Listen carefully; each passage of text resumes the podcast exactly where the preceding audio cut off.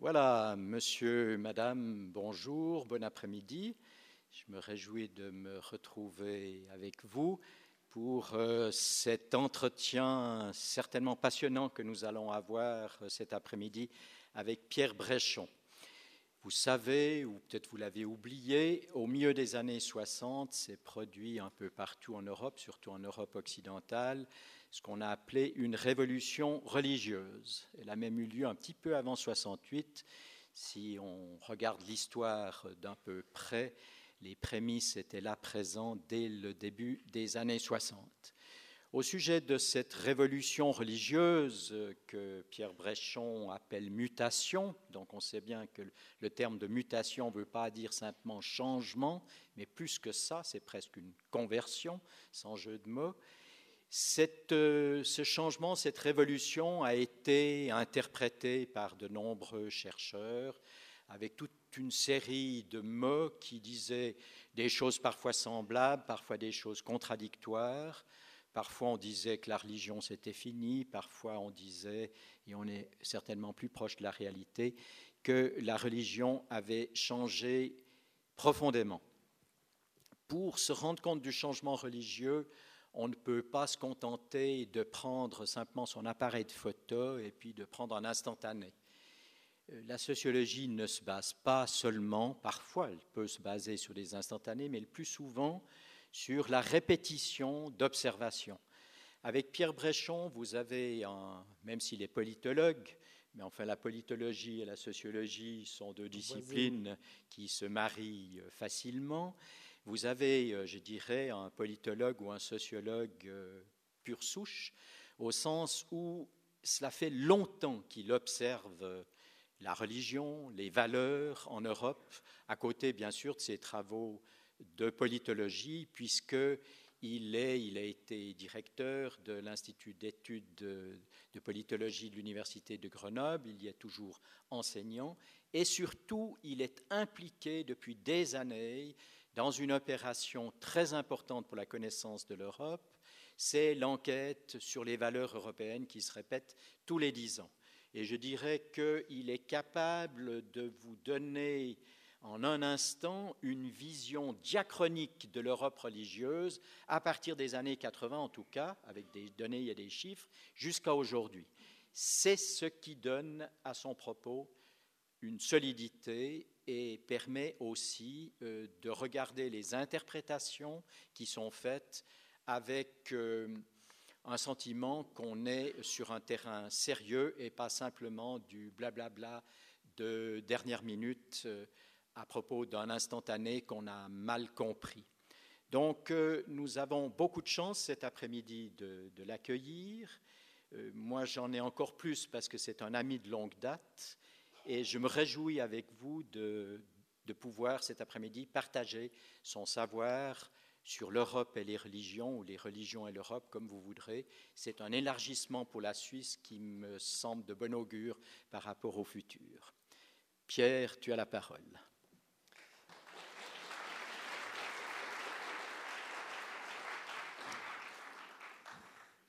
Merci beaucoup, Roland, pour cette euh, introduction et mm, merci pour votre invitation. Je vais donc essayer de vous parler aujourd'hui de ces mutations du religieux en Europe qui sont compliquées. Donc, euh, évidemment, je vais euh, dire les choses avec euh, un peu de caricature, parce que si on veut tirer des tendances, on est obligé un petit peu de caricaturer, mais on aura le temps d'échanger et probablement ça permettra de préciser aussi euh, certaines choses. Donc, euh, les mutations du religieux en Europe, euh, mutation, Roland Campiche expliquait comment on pouvait prendre le terme, évolution, évolution importante, c'est quand même un autre mot que révolution. C'est-à-dire que c'est mutation, ça donne l'idée d'un continuum, de, quelque chose de quand même de, profond, mais de progressif, d'un mouvement, d'un mouvement progressif. Les mutations du religieux en Europe, je laisse pour l'instant le religieux. En Europe, euh, je vais l'Europe, c'est un objet géographique non identifié, si vous me permettez cette expression. C'est-à-dire que l'Union européenne a des frontières nettes, claires, euh, les, selon les périodes, mais c'est une fédération d'États. On, peut dire qui en fait partie et qui n'en fait pas partie. Euh, par contre, l'Europe, euh, l'Europe au sens géographique ou culturel du mot, c'est beaucoup plus difficile à définir. Si l'Europe politique comporte actuellement 27 États, je vous rappelle que le Conseil de l'Europe en, compte 47. Donc je ne vais pas parler des évolutions du religieux dans 47 États parce que en 50 minutes, ça serait euh, beaucoup trop ambitieux. Et puis je connais pas beaucoup de choses. Et donc euh, je vais probablement, je vais essentiellement parler des évolutions du religieux dans l'Europe de l'Ouest, mais éventuellement, s'il faut étendre par d'autres aspects, enfin dans les questions, on pourra euh, étendre si vous le souhaitez. Alors, les mutations du religieux en Europe, j'ai laissé de côté euh, le terme du milieu. Euh, évidemment, si on, veut, si on veut parler de ces mutations, il faut quand même s'entendre sur le terme religieux. Et au fond, pour beaucoup de gens, on va dire que la définition du mot religion ne fait pas vraiment problème. Je suis sûr que pour beaucoup d'entre vous, vous avez une définition dans la tête. Mais alors les sociologues, beaucoup moins. C'est-à-dire que les sociologues, eux, en permanence, ils se battent sur les définitions du religieux. Donc euh, c'est un peu ce type de débat que je veux d'abord rappeler dans cette introduction. Euh, au fond, il y a deux grands types de définitions du religieux il y a des définitions extrêmement larges qui ont un certain intérêt, mais, mais qui en même temps ont probablement beaucoup d'inconvénients. Donc au sens très large, au fond, le religieux, c'est tout ce qui est de l'ordre des objets qu'on sacralise. Qu'on sacralise dans un but un peu précis, euh, qu'on sacralise en vue de permettre aux gens de s'identifier, de se, de se reconnaître comme unis, comme appartenant au même groupe. Donc on voit bien par exemple qu'on peut avoir le, culte du drapeau. Donc le drapeau, ça va être, ça pourrait, c'est un, symbole sacré. La mascotte du groupe, la mascotte de la tribu, euh, c'est aussi un, élément euh, sacré qui permet au groupe de s'identifier. On se sent membre du groupe en adorant le totem, en adorant le drapeau, en adorant la mascotte. Définition large aussi, au fond, le religieux. Vous pouvez trouver ça dans beaucoup de manuels où on va vous expliquer que ça viendrait étymologiquement d'un mot grec, d'un mot latin, religere, euh, faire du relier, faire du lien social. Donc euh, la religion, ça, ce serait tout ce qui crée du lien social et de l'identification collective.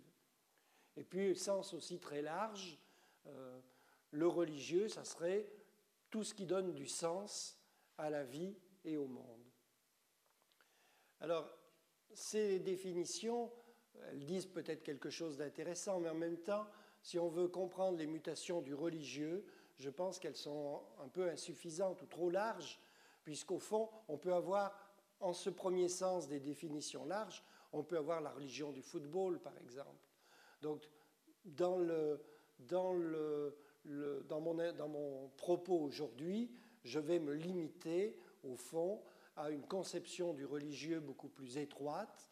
Et donc, ce qui m'amène à le deuxième euh, morceau de ma diapositive. Donc, euh, au fond, le critère le plus important pour définir une religion au sens plus étroit du terme, c'est croire en un Dieu ou en une réalité supra-humaine et supra-empirique. Donc c'est la croyance à ce qui est au-delà, éventuellement, au-delà du monde. Et la religion, si on a des croyances religieuses, à travers une religion, on a aussi moyen de communiquer avec ces réalités supra-humaines par euh, donc un ensemble de pratiques qui peuvent être souvent euh, collectives, des cultes, des rituels collectifs, mais qui peuvent être aussi des pratiques individuelles. Donc on peut entrer en contact avec la divinité à travers des formes de prière ou de méditation. Et la religion, c'est euh, donc euh, des, croyances, c'est euh, des pratiques. Les croyances, ce n'est pas seulement la croyance en une réalité supra-empirique, c'est aussi au nom de cette réalité supra-empirique, il y a en général autour des grands systèmes religieux une, tout un ensemble de, de représentations, d'idées, de croyances sur ce que le bon croyant doit faire dans ce monde. Et donc, au fond, les croyances religieuses doivent, peuvent conduire à adopter des normes et une éthique de vie spécifique. Donc, c'est avec ces définitions étroites que je rentre dans mon sujet pour donc essayer de vous faire euh, partager ce que j'analyse comme les euh, mutations du religieux en Europe. Voici une carte des religions majoritaires dans les différents pays européens. Et au fond, ça nous, ça nous montre tout de suite que la carte européenne des religions, elle reste, elle vient très loin. Et elle reste donc un fruit de l'histoire. Au fond, euh, il y a eu plusieurs ruptures. Alors, il n'y a pas que l'Europe dans cette carte. En vert, vous avez les pays à euh, majorité musulmane. Donc on voit bien qu'il y a là une, euh, fracture, il y, a, des pays à majorité musulmane, essentiellement sur le sud, essentiellement au sud. Si on reste, si on vient plus à l'Europe, l'Europe, il y a une première césure entre une première césure à l'intérieur du christianisme avec euh, la séparation entre l'Empire d'Orient et l'Empire d'Occident, et entre le catholicisme et l'orthodoxie. Probablement pas, je ne suis pas théologien, mais probablement pas uniquement pour des raisons euh, théologiques de compréhension euh, du christianisme, aussi beaucoup pour des raisons de pouvoir temporel entre autorités. On est dans une époque où, dans ces temps euh, lointain, autour du tournant du premier millénaire, on est euh, à une époque où pouvoir religieux et pouvoir temporel sont étroitement liés. Et donc, euh, en, 1054, le, pape excommunie le patriarche de Constantinople, et donc on va avoir autour donc, de, voilà, Constantinople est ici à peu près. Euh, non, à l'entrée, j'ai un petit doute euh, tout d'un coup. Enfin, il est, il est, par là. Je ne sais plus s'il est là ou là. Euh, donc, donc 1054, pour des raisons, on va dire, théologiques secondaires et probablement tout autant pour des raisons de, de, pouvoir, de pouvoir de domination sur, sur le monde, on va dire d'une certaine manière, euh, l'Orient et l'Occident religieux se séparent et ça va mettre, on va dire, 150 ans pour euh, se, se, concrétiser et se raffermir. Mais il y a une deuxième date après 1054 euh, qu'on peut, qu'on peut citer, c'est 1204, les croisés du pape, hein, qui assiègent et pillent Constantinople. Hein. Et donc là, on peut dire que le schisme est accompli. Donc euh, euh, on a cette première césure très forte entre deux parties euh, du, du, christianisme en Europe. Et en Europe au moins au sens large. Et à l'intérieur de l'Europe, on va dire de l'Ouest, Europe de l'Ouest et Europe centrale, il va y avoir une, deuxième, une deuxième, coupure autour du protestantisme. Et donc, euh, là encore, euh, on a euh, une coupure qui est une coupure largement géographique. Hein. Et donc ça vous donne Alors peut-être que les couleurs ne sont pas toujours bien contrastées, mais ça vous donne des pays à majorité protestante, à dominante protestante vers le nord de l'Europe, les pays scandinaves, l'Allemagne, pour une partie de l'Allemagne, une partie de la Suisse, une partie des Pays-Bas. et puis donc l'anglicanisme aussi, euh, qui est compté là dans les pays euh, protestants, en majorité protestante. Euh, je reviendrai un peu sur les différences par pays. Et puis donc le, catholicisme qui est en bleu. Donc on voit bien que la carte, la carte religieuse de l'Europe vient de très loin. Elle vient de très loin et on est donc religieusement les héritiers de deux millénaires. Et c'est donc ce que je voulais euh, vous faire euh, euh, signifier à travers cette carte. Alors évidemment, on est dans une situation très différente d'autrefois. Pour une raison claire, ce que je n'ai pas précisé sur la carte, je peux revenir un instant sur la carte.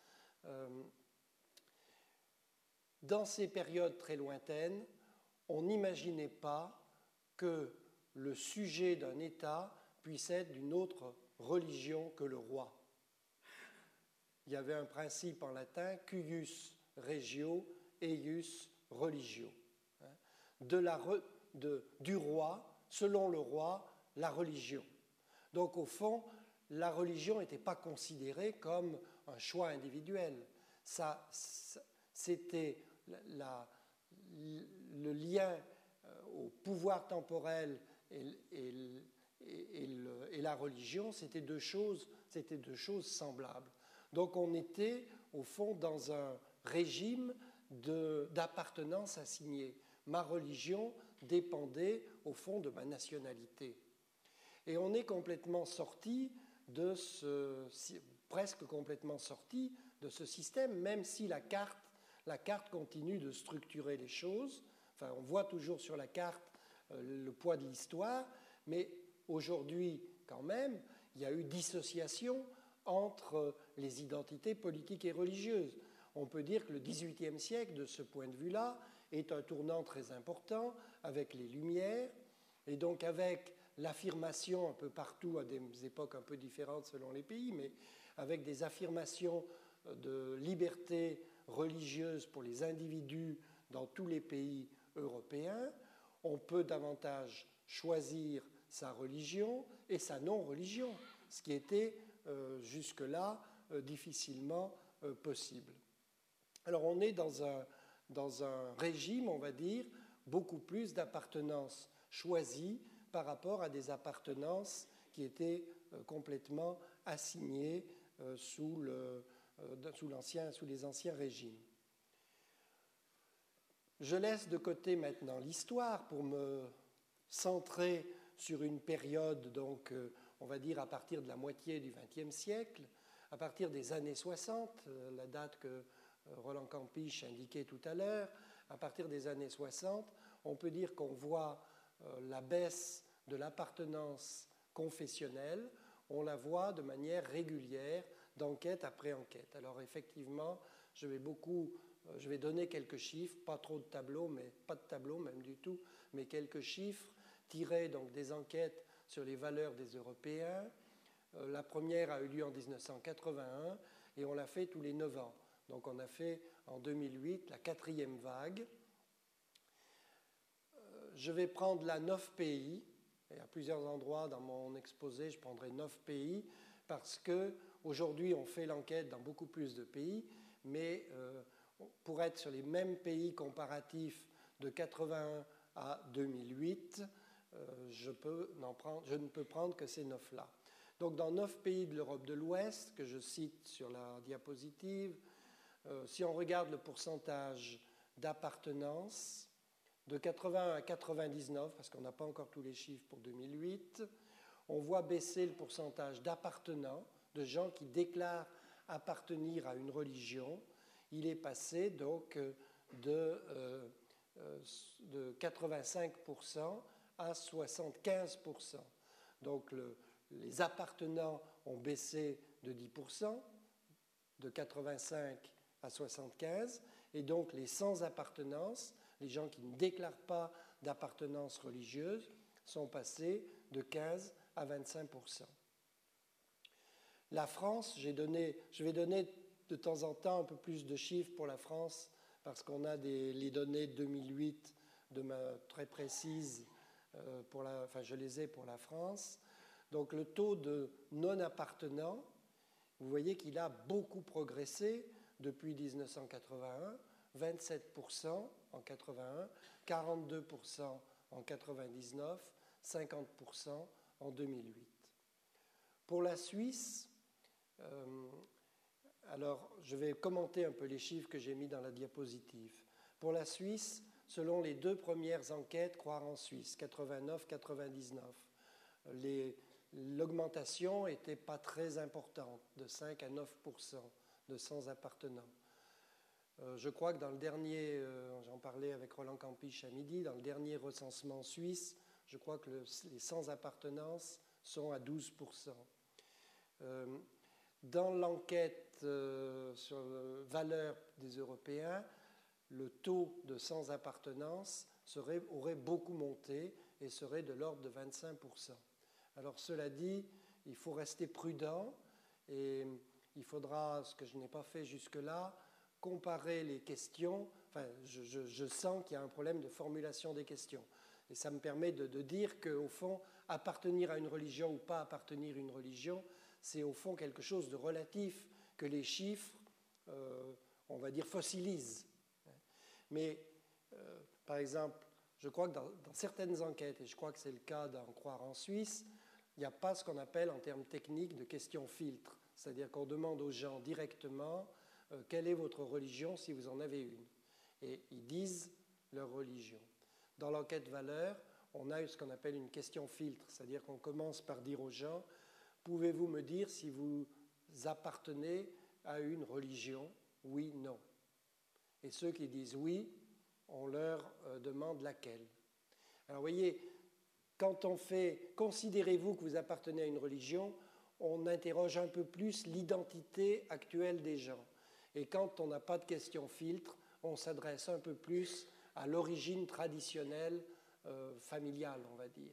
Et donc, des gens qui, à la deuxième question, peuvent répondre qu'ils sont sans appartenance, si on leur pose directement la question, peuvent dire leur origine religieuse. Donc, il faut être prudent, mais la tendance est, je crois, nette. Hein, euh, l'augmentation de des sans-appartenance se vérifie euh, dans tous euh, les pays européens. Par ailleurs, donc, on a une lente baisse de l'assistance aux offices, toujours de 81 à 99 pour les neuf pays que j'ai pris en compte. On est passé de 36% à 30% de gens qui vont une fois par mois à un office. Pour la Suisse, en 80, actuellement, d'après l'enquête 2008 suisse, sur l'enquête euh, valeur en Suisse, le taux de pratique serait de l'ordre, pratique mensuelle, serait de l'ordre de 20%.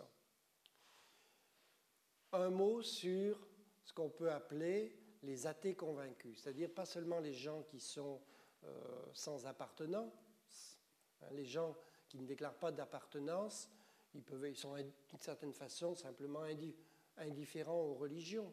Hein. Euh, pour la majeure partie d'entre eux. Mais on peut extraire un sous-groupe euh, plus, plus dur en termes, en termes religieux, en termes d'opposition aux religions. C'est les gens qui se déclarent athées convaincus. Et on les mesure dans l'enquête sur les valeurs des Européens. Ils augmentent pas beaucoup, au fond, à peine. Le pourcentage d'athées convaincus semble rester, pour les neuf pays, il est resté à 6% euh, dans, de 81 à 99. La France est nettement plus haut par rapport à cette moyenne. En France, on était à 9% en 81 et on est à 17% en 2008. Et pour la France, ça a augmenté de 99 à 2008. Ce que je conclus de tout cet ensemble sur les appartenances, il n'y a pas véritablement dans l'Europe de l'Ouest d'opposition nette aux religions. il y a, on va dire, de, la, de la tendance vers moitié vide, vers moitié plein. Il y a des images mélangées des, des églises, mélangées entre, entre positif et négatif. Donc pas d'opposition forte à l'égard des religions, mais pas mal ou beaucoup d'indifférence, alors plus ou moins marquée selon les pays, j'y reviendrai euh, tout à l'heure. Donc pas mal d'indifférence, et quand on regarde par exemple ce qu'on appelle dans les enquêtes valeurs le palmarès des religions, qu'est-ce que les gens valorisent le plus entre la famille, le travail, les amis, les loisirs, la religion et la politique La religion et la politique, dans presque tous les pays européens, ça vient à la fin. C'est le moins valorisé. Mais c'est à peu près. La, la, religion est presque un peu plus valorisée que la politique. Ça ne veut pas dire que ce n'est pas du tout important. Hein. Mais néanmoins, comparé à ce qu'on investit, par exemple, dans le domaine familial, le religieux n'est pas, le plus souvent, très fortement valorisé. Pour caractériser donc l'Europe religieuse contemporaine, je pense que on peut aussi utiliser, tout à l'heure Roland disait pluralité, hum, j'ai mis presque le même mot, j'ai mis pluralisation. Pluralisation religieuse. Jusque-là, j'ai surtout parlé des religions majoritaires. Mais il y a quand même un phénomène important dans l'Europe mondialisée, depuis, on va dire, pas seulement dix ans, mais depuis, euh, depuis l'après-guerre, depuis l'après-seconde guerre mondiale, depuis les 30 glorieuses, qu'en français on dit, je ne sais pas si on emploie l'expression en Suisse, des 30 glorieuses. Euh, donc euh, les années 45-75, euh, c'est un, une année de c'est des années de reconstruction avec beaucoup de, de, de besoins de main-d'œuvre et donc une main-d'œuvre qui vient en partie de, des pays étrangers, donc avec un développement des migrations. Les guerres ont aussi donné lieu à des migrations importantes avant même la Seconde Guerre mondiale, enfin, après, un peu avant ou, après, pour différents phénomènes, selon différents phénomènes euh, sociopolitiques ou géopolitiques. Donc, développement des, migrations, et ce qui fait que d'autres euh, grandes religions deviennent visibles en Europe, et c'est particulièrement vrai euh, pour les musulmans. Aujourd'hui, dans un certain nombre de pays d'Europe, euh, alors les chiffres sont toujours un peu relatifs et parfois un petit peu difficiles à cerner de manière précise euh, dans certains pays. En tout cas, dans certains pays, dont la Suisse, les euh, musulmans représentent entre 5 et 10% de la population. Qu'est-ce qu'on peut dire sur leur religiosité? Beaucoup pensent que les musulmans ont une religiosité très forte. Euh, euh, Ce n'est pas très juste globalement. Leur religiosité, elle est un petit peu, en moyenne un petit peu plus forte, notamment chez les jeunes, que celle des personnes originaires du pays d'accueil. Mais c'est un petit peu plus fort, c'est pas beaucoup plus fort. Tous les musulmans ne sont pas des pratiquants euh, ni des, fondamentalistes de leur religion sont loin donc d'être tous des pratiquants sans faille. Et si on regarde euh, notamment dans des enquêtes euh, françaises, on voit bien que à la deuxième ou troisième génération, les différences avec la population nationale tendent à s'estomper. J'ai oublié euh, ENT à s'estompe, je m'en excuse. donc on voit bien que l'intégration culturelle se fait, c'est probablement l'intégration culturelle qui se fait en dernier. L'intégration, l'intégration économique se fait assez vite, l'intégration culturelle plus lentement. Et donc euh, on voit bien cependant que du point de vue euh, religieux, euh, les, différences avec la population nationale s'estompent. Je ne dis pas disparaissent, s'estompent, il peut rester quelque chose, mais, mais tendent à s'estomper à la deuxième et troisième génération. il y a moins de différences en tout cas. On pourrait, dans cette pluralisation religieuse, parler aussi du développement des médias, avec des médias de masse, avec la télévision, avec Internet depuis 10 ou 15 ans, ce qui permet donc d'être en contact, d'avoir un minimum de connaissances d'autres systèmes religieux et, euh, au fond, ça favorise probablement ce que certains sociologues ont appelé le bricolage des croyances. Un mot sur les sectes, parce que assez souvent, en fonction des zooms médiatiques, les médias, c'est fait pour faire des zooms. On peut les critiquer, mais en même temps, c'est aussi assez inévitable que les médias fassent des zooms. Bon, donc il y a des zooms médiatiques à travers l'actualité qui peuvent laisser, qui ont pu parfois laisser à penser que les sectes étaient un phénomène qui serait euh, massif dans les sociétés européennes. Eh bien non, non. On a du mal à, trouver les membres des sectes dans nos enquêtes.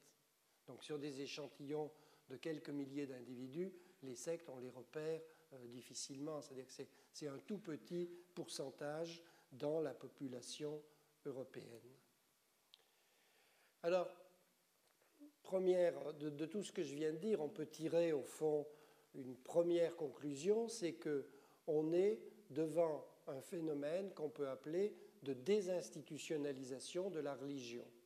C'est-à-dire que les, les, formes institutionnalisées, et notamment à travers les appartenances, à travers la pratique au culte euh, du catholicisme ou du protestantisme, donc euh, le, le, partage de cette culture catholique ou culture protestante euh, s'estompe, donc il y a une désinstitutionnalisation. Les, grands systèmes religieux sont euh, beaucoup moins prégnants qu'autrefois, et donc la religion est moins qu'autrefois canalisée par les grands systèmes religieux euh, institués. Tout à l'heure, j'ai parlé des appartenances, mais si on regarde, on a une question aussi, est-ce que vous vous sentez religieux, non religieux ou athée convaincu?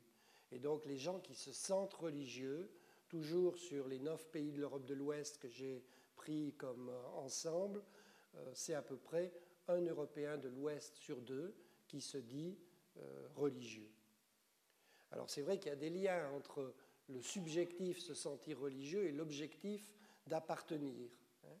Donc plus on se sent religieux, plus on déclare aussi appartenir à une religion.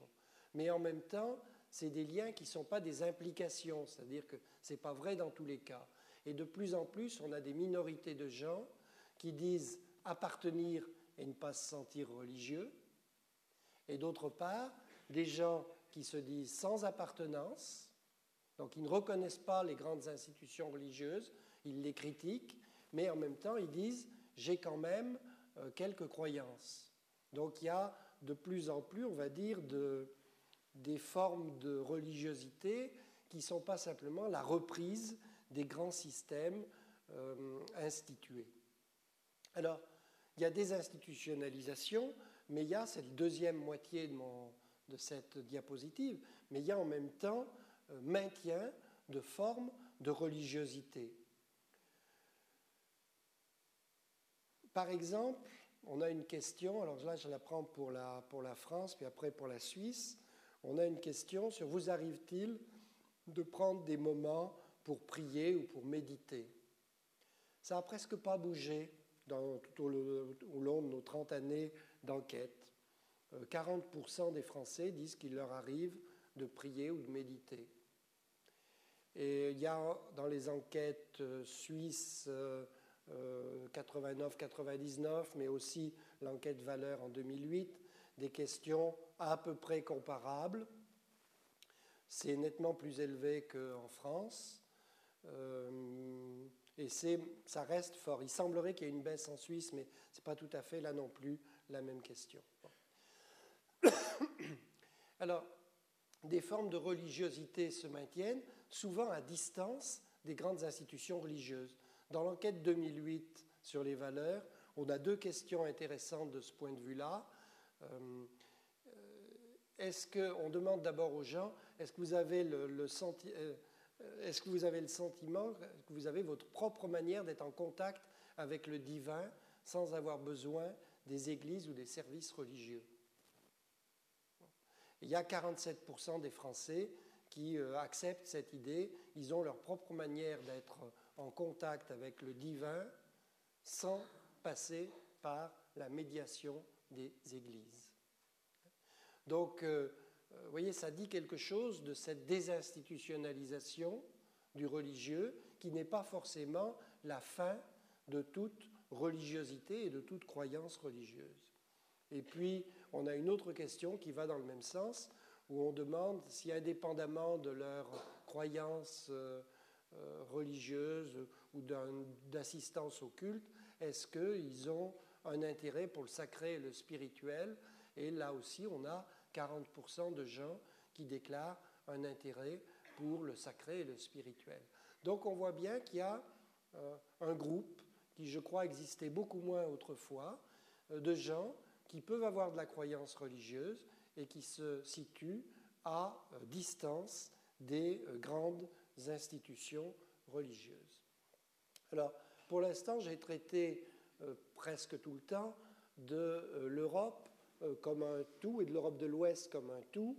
Je vais essayer maintenant, sur cette diapositive, de vous faire sentir des différences. Il me semble qu'on peut, au fond, classer les pays de l'Europe de l'Ouest en quatre en quatre de, l'Europe de l'Ouest ou de l'Europe des 15, l'ancienne Union européenne à 15. Euh, donc euh, on peut classer en quatre, en quatre catégories de pays. D'abord, les pays scandinaves, tradition protestante, luthérienne, dans lequel l'appartenance confessionnelle reste très forte, de l'ordre de trois personnes sur quatre. Donc très forte appartenance confessionnelle, mais assistance au culte très basse, comparable à ce qu'on observe dans les sociétés les plus sécularisées d'Europe. Donc de l'ordre de 10% euh, d'assistance mensuelle euh, à un culte. Au fond, dans ces pays euh, scandinaves, il semble bien que l'appartenance soit pas seulement quelque chose de religieux, ne disent pas, ne disent pas simplement ou principalement parfois quelque chose de religieux, mais disent aussi quelque chose de l'appartenance et de la fierté d'appartenir euh, au pays. Et donc à travers une appartenance reconnue, par exemple, à l'Église, euh, à l'Église nationale danoise, eh bien c'est aussi une façon de dire qu'on est fiers d'appartenir et d'être, et d'être danois. On a une deuxième, euh, une deuxième catégorie de pays, on peut dire des pays biconfessionnels au sens où il n'y a pas une seule église euh, chrétienne dominante, mais il y en a en principe deux. Et puis on peut rajouter l'Angleterre où c'est un peu plus compliqué euh, pour parler de biconfessionnalisme, mais bon. Dans ces pays dits biconfessionnels, euh, que pour l'Angleterre, il faudrait peut-être dire plutôt multiconfessionnel. Euh, pour ces pays biconfessionnels, voire multiconfessionnels, on a en fait des situations quand même diversifiées. On peut distinguer au moins deux sous-types. Euh, les Pays-Bas et l'Angleterre, où on a beaucoup de gens qui se disent sans appartenance. Mais on a aussi beaucoup de recompositions à distance du christianisme. Donc on a beaucoup de, de de gens qui euh, disent qu'ils ont des croyances religieuses, mais qui ne veulent pas se reconnaître d'une église particulière. Le cas peut-être le plus typique, c'est celui du pays, des Pays-Bas, où il y a eu euh, des ruptures assez fortes, euh, des, des, des, luttes, des conflits forts à l'intérieur, notamment du catholicisme néerlandais. Et donc il y a des gens qui sont partis, qui ont quitté le, le, navire, on va dire, qui ont quitté, qui ont abandonné leur, euh, leur référence catholique, mais qui n'ont pas abandonné euh, toute référence et tout, euh, toute référence religieuse. Et donc il y a du, il y a du, du croire religieux recomposé, très important, dans un pays comme les Pays-Bas et aussi, me semble-t-il, en Angleterre. Pour l'Allemagne et la Suisse notamment, pays aussi biconfessionnel, je crois qu'on peut dire que les institutions religieuses, même s'il y a de, la désinstitutionnalisation, les institutions religieuses restent plus prégnantes euh, dans la société. Troisième catégorie donc de pays, les pays de tradition catholique. Et là, je ne vais, vais pas dire deux, deux, cas de figure, je vais plutôt dire qu'il y a un continuum.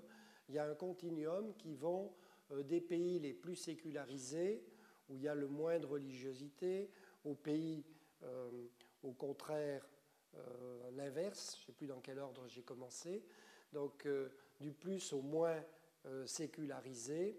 Donc j'ai mis cette, ce continuum dans la diapositive, France, Belgique, Espagne, Autriche, Italie, Portugal, Irlande, c'est toujours sur l'Europe de l'Ouest, si on avait mis l'Europe centrale et orientale, on aurait pu rajouter euh, notamment la Pologne, bien évidemment, euh, pour le catholicisme, et en partie euh, la Roumanie et la Slovaquie pour le catholicisme.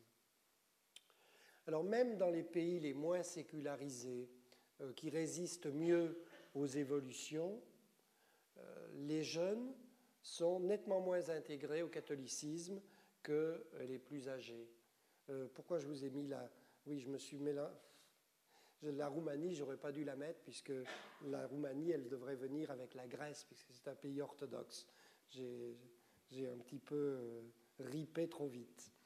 Donc, euh, euh, donc on voit bien, il y, a, des pays qui résistent mieux au courant des institutionnalisations. Je prends, moi, le terme sécularisation, au fond, comme un synonyme de, de désinstitutionnalisation et sécularisation, je prends les deux choses comme des termes euh, synonymes.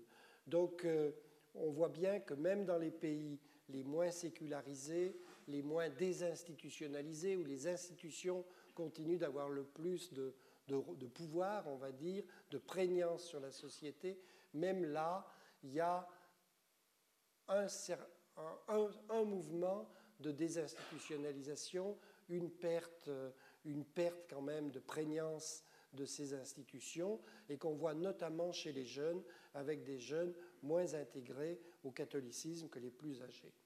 Donc le dernier euh, pays, si on prend, euh, donc là j'avais l'Europe des 15, le dernier pays, donc c'est la Grèce. Dans l'ex-Europe des 15, la Grèce était le seul pays de tradition euh, orthodoxe et c'est un pays assez original du point de vue de sa de son climat religieux, c'est une, la religion traditionnelle reste très vivace, elle reste très vivace et elle est très liée au nationalisme grec. Donc voilà pour euh, euh, les différences entre pays.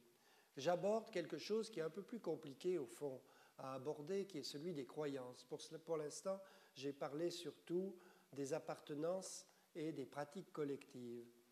Là, la croyance, au fond, globalement, ce qu'on peut dire, c'est que les croyances tiennent plutôt un peu mieux que les appartenances ou la pratique collective.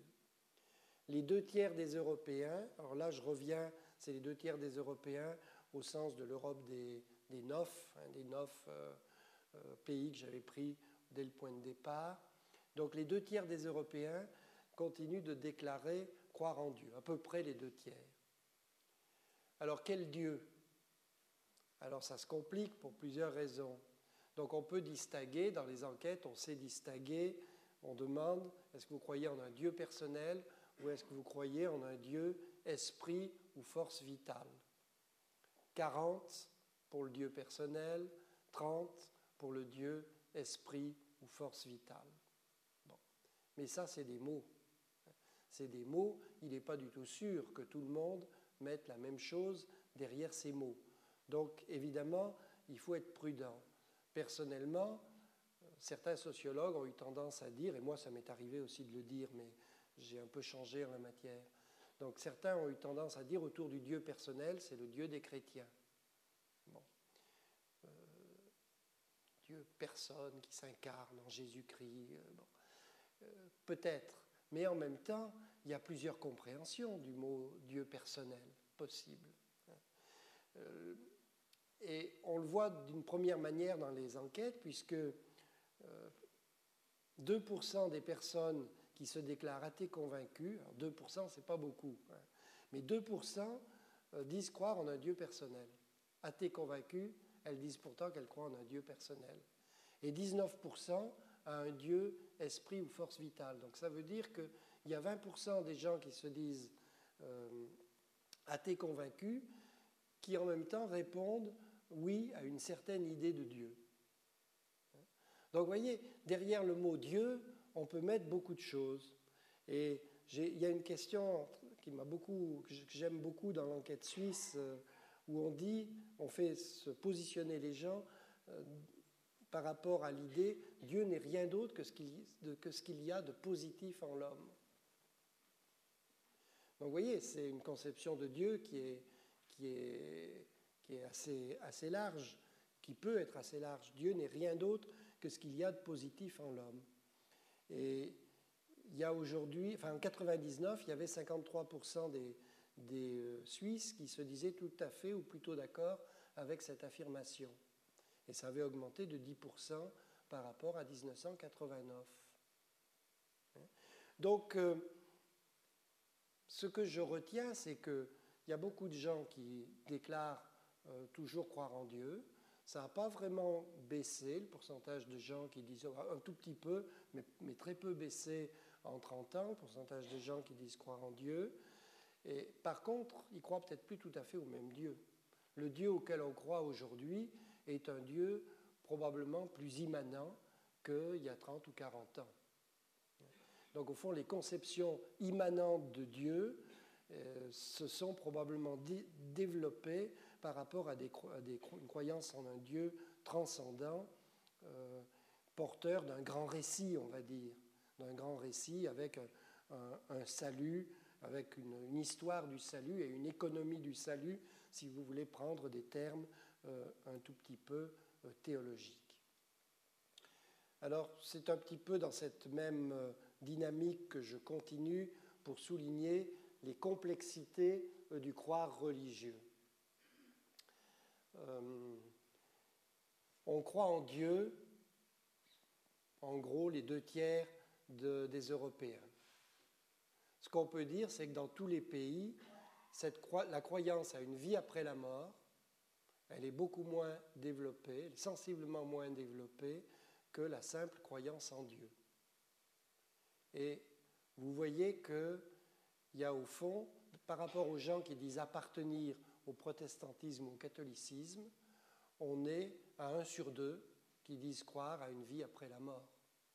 Donc vous voyez que quand on regarde des croyances euh, importantes, euh, le, que, veut dire les, que veulent dire les appartenances? C'est extrêmement diversifié et euh, euh, ça veut certainement dire quelque chose, mais c'est extrêmement diversifié. La vie après la mort est moins répandue que la croyance en Dieu.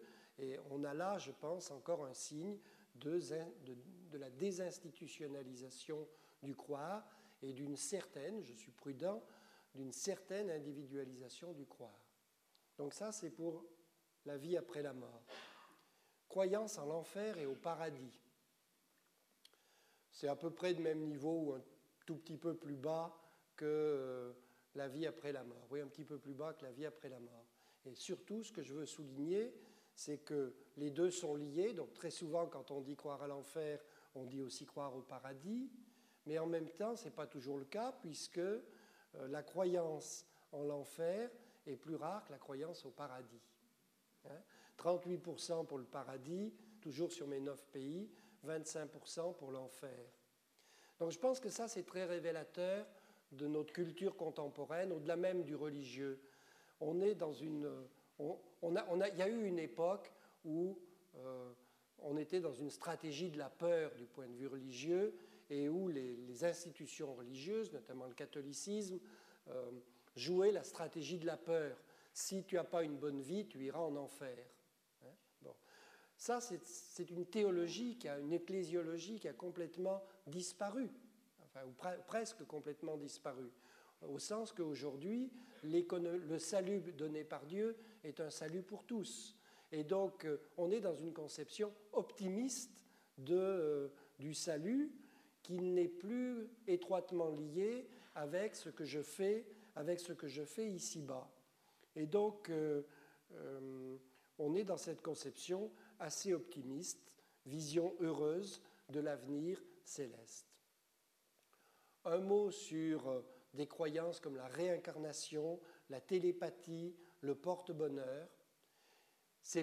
Globalement, ce n'est pas vraiment les mêmes gens qui croient à la télépathie, au porte-bonheur, à la réincarnation que les gens qui croient à l'enfer et au paradis. Bien sûr, il y en a quelques-uns où on trouve les croyances mêlées, mais globalement, on voit que c'est rarement le cas et qu'on est donc dans un univers qui n'est plus l'univers, qui n'est plus du tout euh, l'univers chrétien. Un mot, un peu plus qu'un mot peut-être, mais j'ai un œil sur la, je rassure Roland, j'ai un œil sur la montre. Euh, un mot sur la religiosité des jeunes. Je l'ai déjà laissé entendre, et puis ce n'est pas une grande nouveauté pour beaucoup d'entre vous. Les jeunes sont sensiblement moins religieux que les adultes, et surtout sensiblement moins religieux que les personnes âgées. Ça se voit, on va dire, un peu dans tous les domaines, à mon sens, pas seulement sur les aspects euh, de religion institutionnalisée, mais aussi sur la religiosité, sur euh, d'autres éléments de religiosité. Donc les jeunes reconnaissent moins souvent et se revendiquent moins souvent une appartenance confessionnelle, ils se sentent subjectivement moins souvent religieux, ils assistent beaucoup moins aux offices, ils croient, ils déclarent moins souvent croire en Dieu. Donc au fond, on semble avoir un, effritement euh, chez les jeunes de la religiosité. Globalement, on ne peut pas dire que c'est un, effet d'âge. Si c'était un effet d'âge, au fur et à mesure qu'on vieillirait, on deviendrait plus religieux. À 20 ans, on ne serait pas religieux parce qu'on pense à s'amuser, et à 60 ans, on le serait parce qu'on pense à l'après-mort. Donc ça, c'est le modèle euh, cycle de vie, effet de cycle de vie. Quand on regarde les enquêtes à partir justement de plusieurs vagues d'enquêtes où on peut voir comment vieillissent les générations, ce modèle-là ne fonctionne pas en Europe. On voit bien que ce n'est pas un effet de cycle de vie, c'est un effet de génération. C'est-à-dire qu'en vieillissant, les générations ne restent pas plus religieuses que dans leur jeunesse. Ce qui veut dire que si les jeunes, s'il n'y a pas de changement dans cette tendance, les jeunes qui sont aujourd'hui peu religieux ont toute chance de rester demain peu religieux. Donc, si on a raison d'interpréter comme un mouvement générationnel cette faible religiosité des jeunes, on peut dire que les mutations religieuses en Europe sont loin d'être achevées. Cela dit, ce modèle de baisse de la religiosité n'est pas vérifié pour quelques croyances, notamment l'enfer, le paradis, la vie après la mort. Et on a donc de 80, surtout depuis 90 et 99, disons surtout d'abord entre 90 et 99, et par exemple pour la France, c'est confirmé entre 99 et 2008, on a des remontées non négligeables sur ces trois indicateurs de l'ordre de 7-8 points en 30 ans, par exemple, pour la France. Alors le problème, c'est comment on interprète. On a d'autres enquêtes où on peut analyser, me semble-t-il, que au fond, quand euh, les jeunes d'aujourd'hui disent un petit peu plus croire à la vie après la mort que euh, les jeunes d'autrefois, et ils le disent moins que les personnes âgées quand même, hein, mais quand ça remonte un peu chez les jeunes, c'est semble-t-il plus une remontée de croyances probables qu'une remontée de certitude. Et, quand ils disent qu'ils croient à la vie après la mort, ce n'est pas, pas qu'ils ont retrouvé le sens du récit évangélique. Hein. Euh, c'est ce que je vis de beau ici-bas ne peut pas se finir. Donc c'est un espoir de futur, c'est un espoir, c'est probablement surtout un espoir de prolongement. Ce qui m'amène à cette conclusion, peut-être discutable, que le grand récit chrétien fait, semble-t-il, moins sens euh, chez les jeunes et puis globalement dans toute la société si on compare dans le temps. mais il y a du religieux bricolé et peut-être parfois du psycho-religieux bricolé qui euh, continue à, exister et qui peut même se redévelopper. Et si, euh, vous, si Danielle Hervieux-Léger était là, elle dirait même plus que se redévelopper, elle dirait proliférer. Alors, un mot sur les effets d'une identité religieuse forte. Je voudrais dire que même si la religion institutionnalisée, si les systèmes, les grands systèmes religieux perdent de prégnance euh, en Europe, il reste des différences importantes euh, selon, selon, les, selon les, structurations d'identité chez les individus. On peut, au fond, euh, statistiquement, bricoler, enfin bricoler, construire ce qu'on appelle des échelles d'attitude, où on place les individus en fonction de leur réponse à, par exemple, une dizaine de questions, on peut les situer sur une échelle de religiosité entre les gens qui, ont, qui sont très religieux aux gens qui sont très peu religieux ou pas du tout religieux.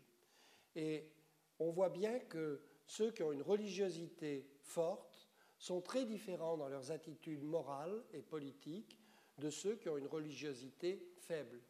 Je suis toujours sur neuf pays européens. Je ne suis pas seulement sur la culture d'un pays particulier sur neuf pays euh, européens, et là je l'ai vu encore, je n'ai pas fait la même chose pour l'ensemble de l'Europe sur les données de 2008 qu'on n'a pas encore bien, euh, bien analysées, donc là je l'ai fait sur 99.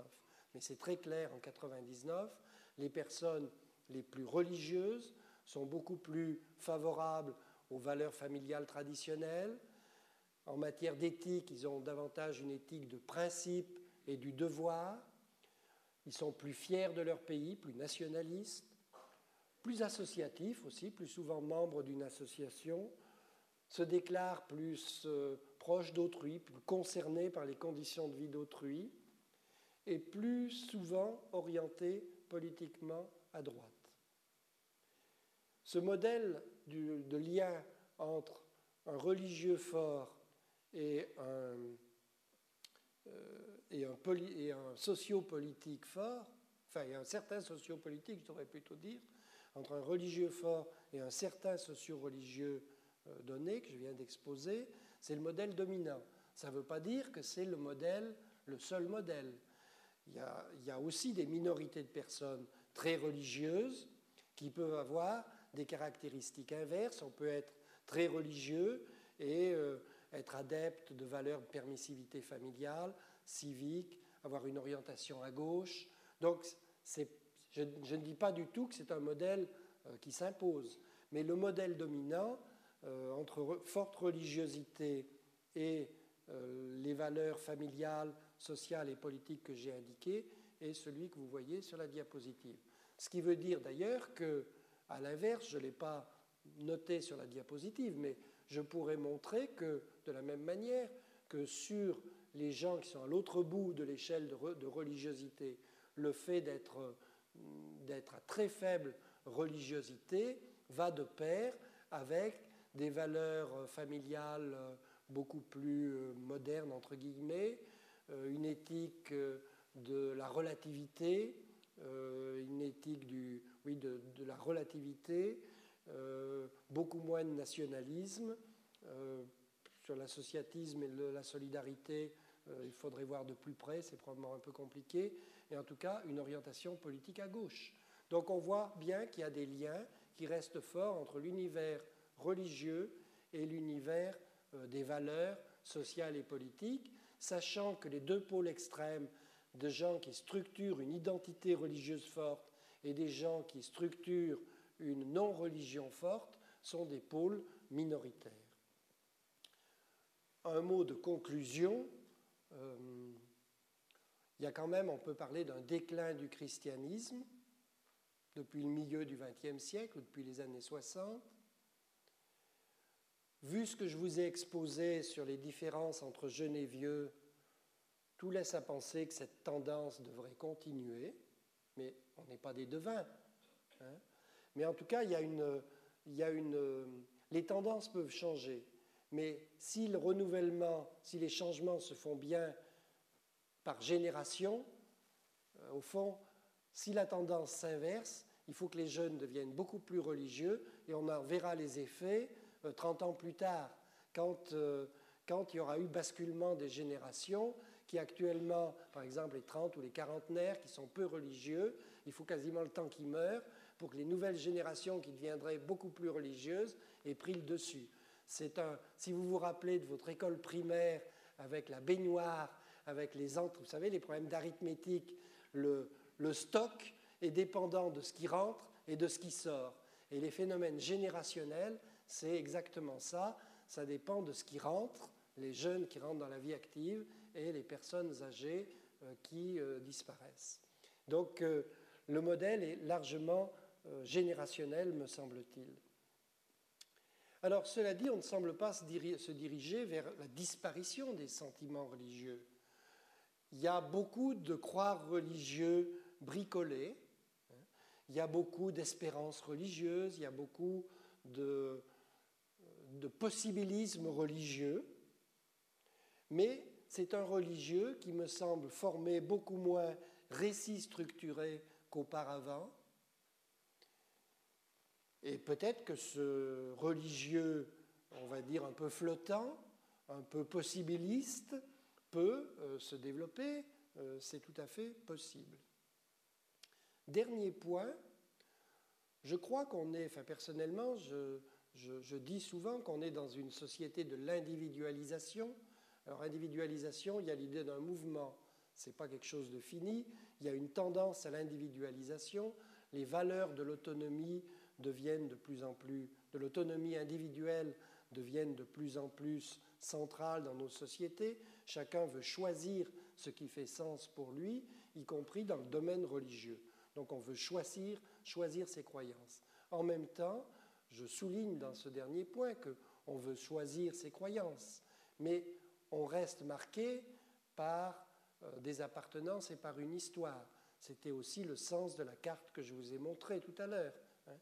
Donc en fait, l'individu qui choisit lui-même recompose quand même toujours plus ou moins avec des héritages, avec des héritages variés qu'on s'approprie, qu'on s'approprie.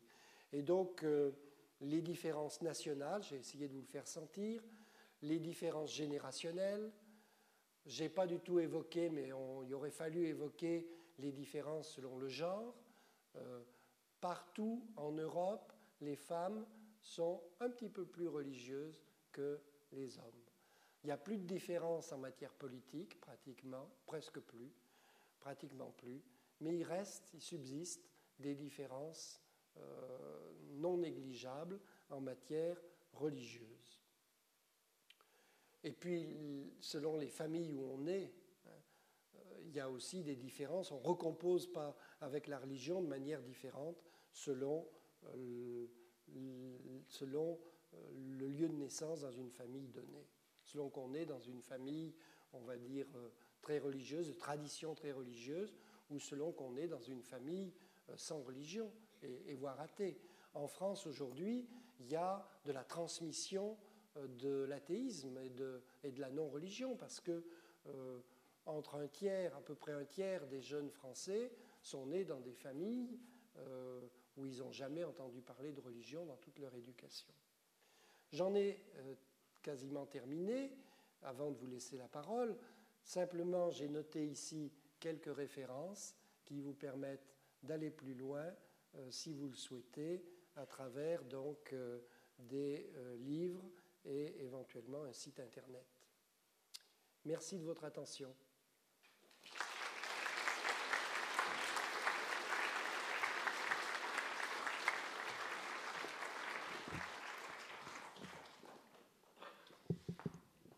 Merci à Pierre Bréchon de nous avoir ainsi présenté un panorama informé de la situation religieuse euh, en Europe qui permet peut-être de mieux comprendre la situation en Suisse.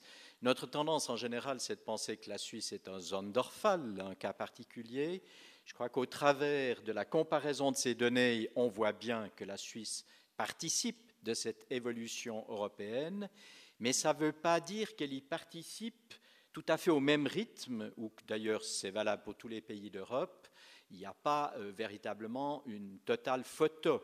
Et je dirais qu'à partir de la perception justement de ces tendances, ça nous permet peut-être de réfléchir à neuf sur la spécificité de la situation religieuse dans chaque pays.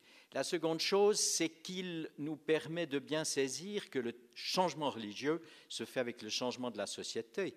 Ces différentes perceptions de Dieu, si on les comparait avec l'évolution de notre rapport à l'autorité, ça nous permettrait peut-être de comprendre pourquoi notre perception de la transcendance euh, aussi s'est transformée. Et puis, un point qui me paraît très important, sociologiquement très important, c'est l'insistance qu'a mis Pierre Bréchon pour nous dire oui, ces tendances sont fortes, mais, et parce que Pierre Bréchon a une forte référence à Max Weber, l'impondérable est toujours possible, c'est-à-dire que l'analyse sociologique ne conduit pas au déterminisme.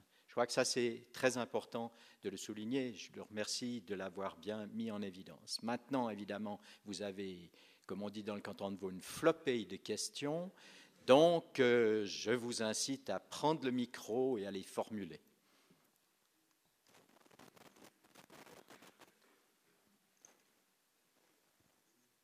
Merci pour ce tableau panoramique que vous avez donné. J'aurais désiré voir parler en relation avec la religion le fait qu'il y a actuellement une explosion de divorces et une explosion de la sexualité précoce, débridée.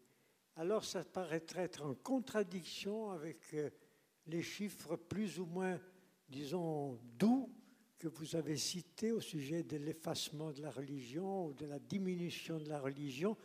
Qu'est-ce que vous dites de cette symptomatologie qui devient vraiment très inquiétante, de la violence des jeunes, de plus en plus précoce, la sexualité précoce, le, le divorce qui, comme je vous ai dit, explose? Est-ce qu'il n'y a pas une relation avec une laïcisation totale ou une profanation totale de la population de l'Europe? Merci de votre question. Est-ce qu'il y a une autre question qui va dans le même sens? Et à laquelle euh, Pierre Bréchamp pourrait répondre dans la même foulée Ça ne semble pas le cas, alors euh, je te laisse répondre. Oui, donc j'essaie de, répondre. Euh, c'est une question difficile. en principe, un sociologue, on essaie d'être prudent. Donc on n'a pas forcément réponse à tout. Alors, ayant dit ça, euh, ok, il y a une explosion des divorces. Euh, je ne connais pas exactement la courbe pour la Suisse, mais pour la France, on voit très bien qu'il y, a des paliers.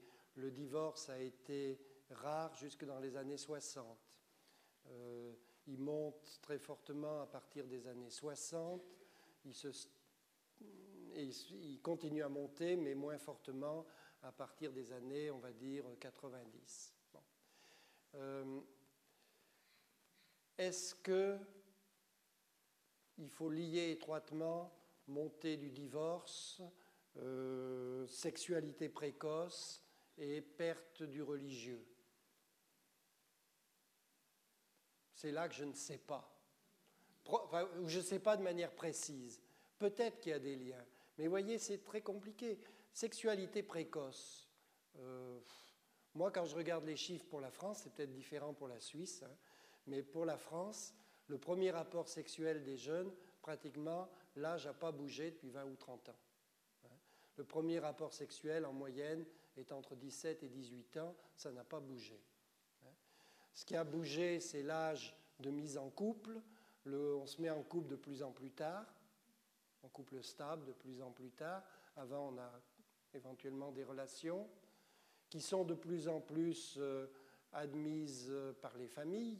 Le conflit des générations, notamment sur, ce sujet, ça a été dans les années 60 qu'il a été le plus fort. Aujourd'hui, tu amènes euh, ta copine à la maison, il n'y a pas de problème, vous pouvez faire chambre commune, y compris dans les familles chrétiennes.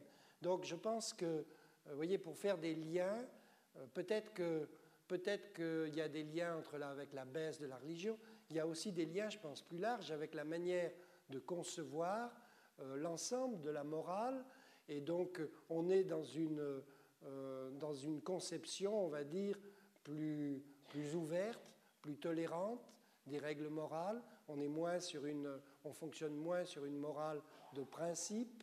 Et donc, à partir de là, je pense que ça marque un peu toute la société. Ça marque pas seulement les sans religions, ça marque aussi les adeptes des religions.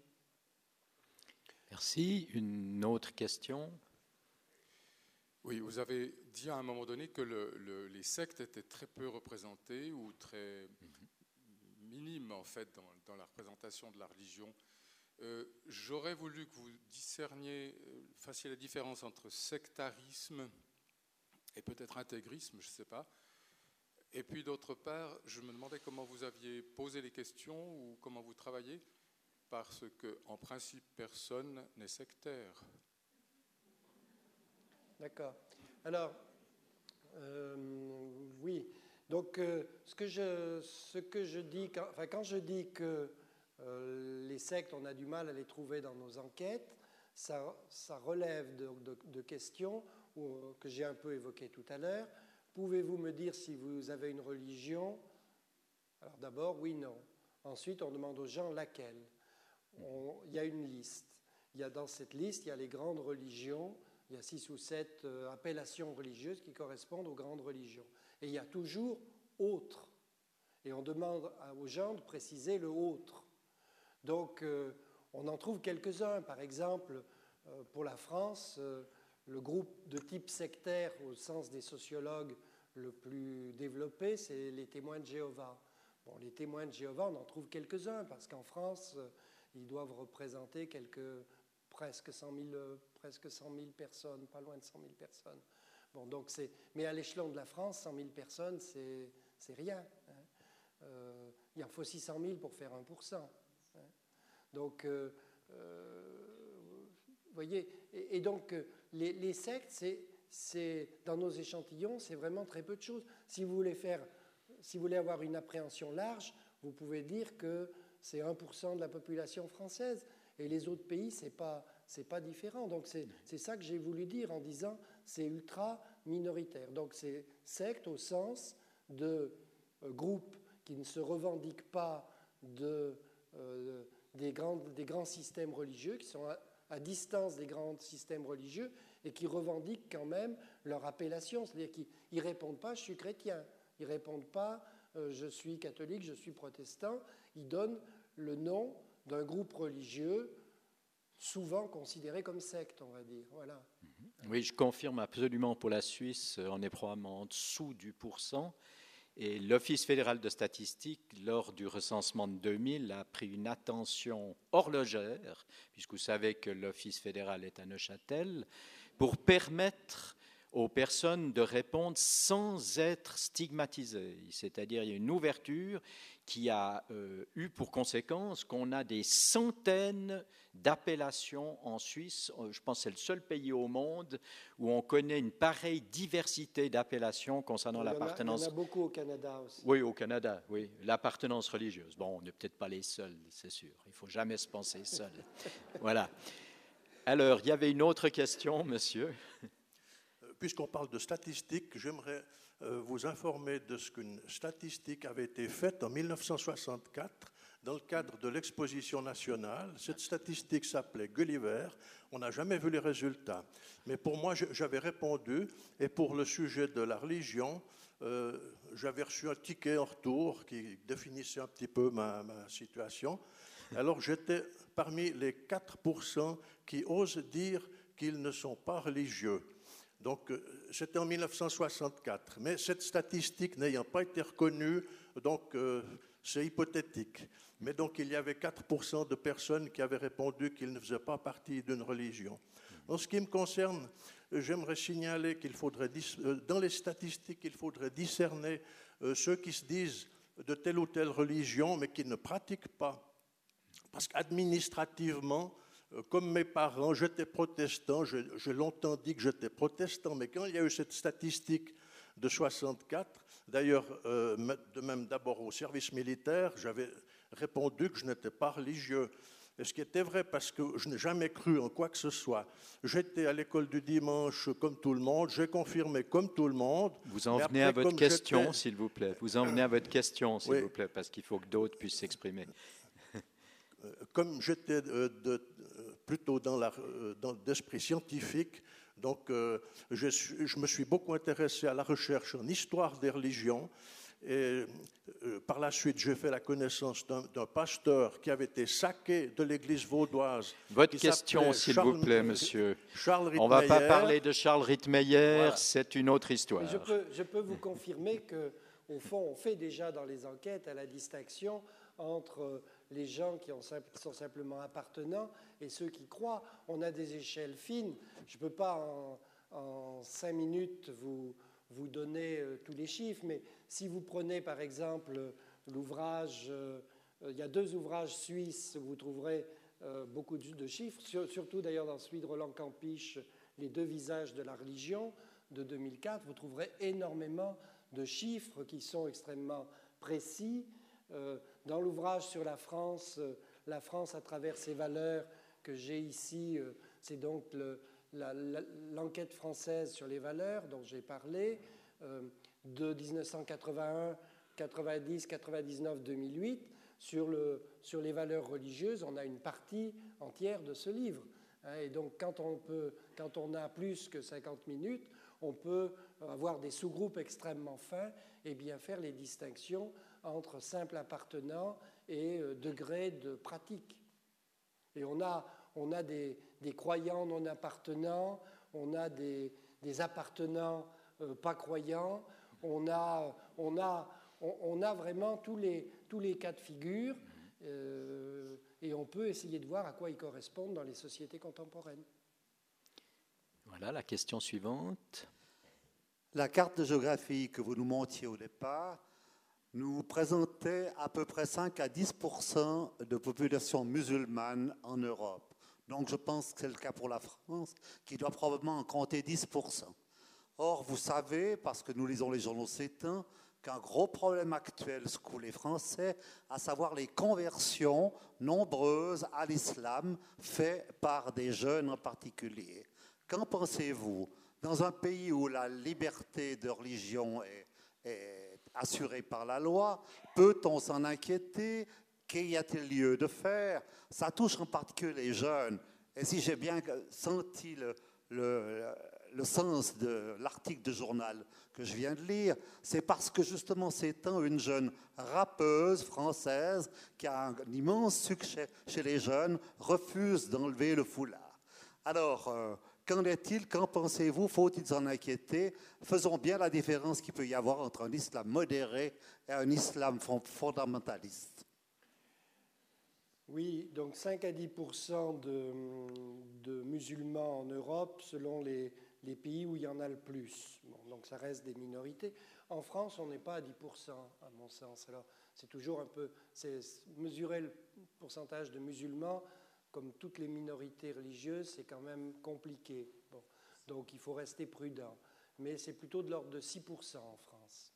Ces 6%, ils sont euh, à 9 dixièmes ou à 80, oui, à peu près à 9 dixièmes euh, originaires euh, d'émigration. C'est-à-dire que le pourcentage de convertis à l'islam, il reste quand même très minoritaire.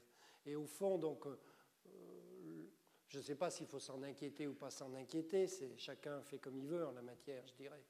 Mais, mais euh, ce qui est certain, excusez-moi, j'aurais dû, j'aurais dû arrêter mon. C'est, c'est très mauvais ce que je suis. j'aurais dû arrêter mon téléphone avant. Euh, donc, euh, il ne faut surtout pas s'inquiéter. Enfin, il faut surtout pas. C'est mon avis personnel. Vous, vous avez celui que vous voulez. Moi, je ne suis pas inquiet par le pourcentage de conversion à l'islam. Il y, a, au fond pas énormément de conversions d'après nos enquêtes, euh, quel, qu'en soit le, d'où, on va, vers où on va. Donc il y a des conversions, mais ça représente des pourcentages faibles. Dans les mutations individuelles, ce qu'on observe plutôt, et surtout, ce qui est le plus massif, c'est le départ d'une religion, on a été éduqué dedans, ça a tenu jusqu'à 15, 12, 15, 20 ans, et puis on arrête. Donc dans la population française, il y a beaucoup, il y a, sur les 50% de gens qui se disent actuellement sans appartenance confessionnelle, il y en a 25 ou 30% qui déclarent une appartenance autrefois, puisqu'on leur demande s'ils ont eu une autre religion avant. Et en demandant par rapport à l'appartenance actuelle, l'appartenance antérieure, on a bien une certaine mesure des conversions. Des gens qui euh, nous disent qu'ils euh, étaient catholiques, ils sont devenus euh, musulmans, c'est vraiment peu de choses, très peu de choses. Alors là aussi, il y a des phénomènes médiatiques. Les zooms médiatiques, bien sûr, il y a quelques artistes où on voit ce phénomène, mais de là à en faire un phénomène massif, capable qui permette de, comprendre la société d'aujourd'hui, non, pour moi, non. Et, donc, euh, euh, l'islam en France, ce qu'on essaie de montrer dans ce, dans ce livre notamment, c'est que euh, les jeunes, les jeunes musulmans sont un peu plus religieux que, les, que les Français, que les jeunes Français. Ça, ok. Mais globalement, globalement ils sont pas vraiment fondamentalistes et pas, et pas, et pas radicaux. L'islam radical, c'est une toute petite tendance de l'islam français. Et je pense que c'est à peu près le même modèle qu'on retrouve dans la plupart des pays européens. Oui, tout à l'heure, il y a deux représentants de l'Observatoire des religions en Suisse qui sont là dans l'assistance. Ils pourraient peut-être nous dire quelque chose par rapport à la situation suisse après la, la question de monsieur vous avez relevé l'importance des générations et des nations et même du genre. Je voulais vous demander s'il existe des chiffres sur l'effet euh, socio-économique de la pauvreté ou du niveau euh, d'instruction des étudiants, des milieux universitaires, si on a des différences importantes de la religiosité. Euh, oui, il existe des chiffres, mais ça va plus. Donc globalement, ça va plutôt dans le sens d'un faible effet. autrement dit, par rapport à une idée un peu traditionnelle, on va dire, selon laquelle euh, la, la, religion, la, religiosité serait euh, liée au, niveau élevé de développement économique et que plus on est pauvre, moins on serait religieux, par rapport à ce modèle qui a parfois été euh, présenté comme un modèle existant, on peut dire qu'aujourd'hui, les différences peuvent exister, c'est un peu compliqué, mais en tout cas, les différences, quand elles existent, sont, plus, sont faibles. Donc il n'y a pas de véritable euh, lien statistique fort entre niveau de développement économique, niveau de développement culturel et euh, religiosité. Merci. Encore une question. Voilà. Euh, en parlant des, des changements du religieux dont vous avez fait signe, est-ce qu'on peut envisager une religiosité différente dans la jeunesse, une religiosité différente dans la jeunesse d'aujourd'hui, dans le sens, par exemple, d'une plus grande euh, coopération et collaboration entre jeunes, dans le sens euh, du respect pour la nature vu un petit peu comme euh, une entité positive, dans le sens d'une intimisation du sentiment religieux, et ainsi de suite. Est-ce que vous avez des données dans ce sens? Merci. Oui, alors, je ne suis pas spécialiste des cultures jeunes, mais en tout cas, ce qui est, vrai, par exemple, et que ça reprend une partie de ce que vous avez euh, évoqué, on voit bien monter, pratiquement toute génération confondue, on voit bien monter un certain culte de la nature, et euh, on va dire presque une sacralisation de la nature. Hein. Donc, il faut non seulement respecter la nature, mais on n'est plus dans une, on peut dire d'une certaine façon, la culture chrétienne, ça a été transformer et dominer la nature.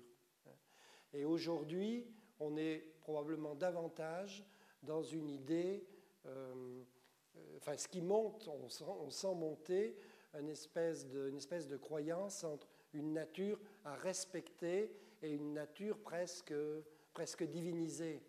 Alors que ça puisse marquer un peu plus les jeunes, euh, c'est peut-être le cas, il faudrait quand même le vérifier. Euh,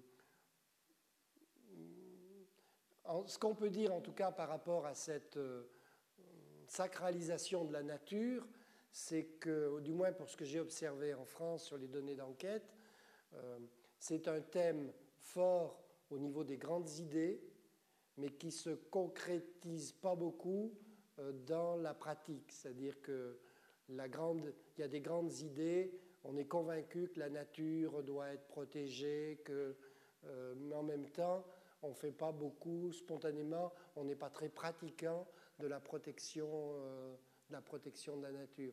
Donc on est plus croyant non pratiquant que croyant intensif. Voilà, encore une question. Je voulais poser la question suivante.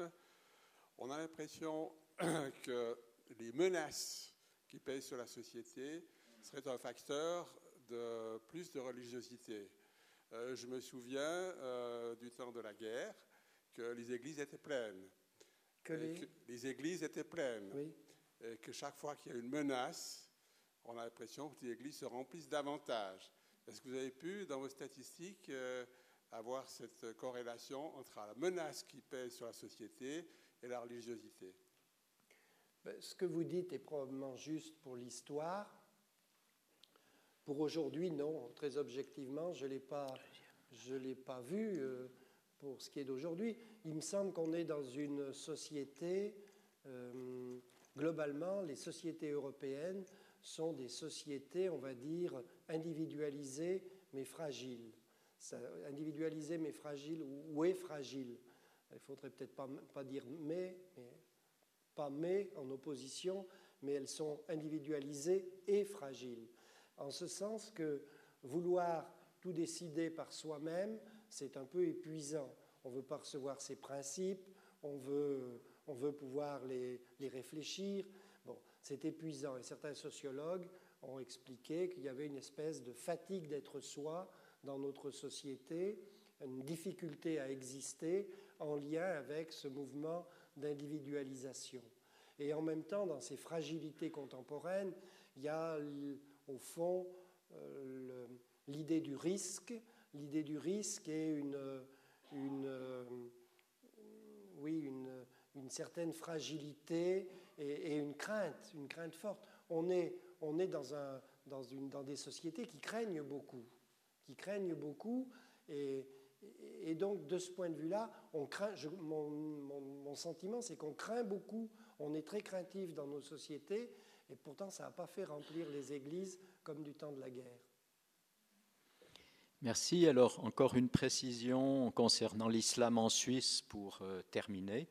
Oui, alors si vous voulez quelques précisions sur l'islam, malheureusement je ne connais pas tous les chiffres par cœur parce que je suis pris un petit peu à court, mais vous dire euh, quand même que euh, selon l'OFS, 6% euh, de la population est d'origine musulmane en Suisse. Et puis nous, nous avons fait une, enquête sur les, groupes, c'est-à-dire les lieux de, réunion de, toutes les communautés religieuses de Suisse. Et L'islam représente environ 10% euh, des, groupes qui se réunissent en Suisse, mais ces groupes sont euh, tout à fait comparables euh, aux, groupes suisses, c'est-à-dire qu'il y a environ 80 personnes qui se réunissent chaque week-end dans un groupe musulman, comme il y a 80%, 80 personnes pardon, qui, se, qui se rencontrent dans un groupe chrétien, catholique, protestant ou évangélique. Donc il n'y a pas, disons, de, ruée euh, dans les groupes euh, musulmans. Cela dit, euh, j'aimerais insister sur quelque chose aussi, c'est qu'en Suisse, il y a des groupes, il n'y a pas un islam, mais il y a une diversité d'islam. Par exemple, la première mosquée qui a été fondée en, Suisse, à Zurich, en 1964, a été fondée par un groupe dissidents musulmans pakistanais qui s'appelle les Ahmadiyya. Et on voit que l'Europe est aussi un lieu de refuge pour certains groupes qui sont persécutés dans leur pays d'origine. Comme par exemple, on a une euh, grande minorité alévi en Suisse qui sont des, groupes musulmans très très sécularisés euh, que euh, les musulmans considèrent comme non religieux ou plus, religieux, donc qui viennent aussi en Suisse et là qui sont, qui sont relativement nombreux des groupes soufis aussi qui ont un, islam beaucoup plus mystique. Et ces groupes, à, part le sunnisme et le chiisme, bien entendu, on, a été étonné dans notre enquête de voir qu'environ 50% de ces groupes ont quand même des, euh, une fois par année au moins une célébration interreligieuse avec des chrétiens, avec des juifs. Euh, euh, donc, ce qui, change aussi un petit peu de la perspective d'un islam que militant.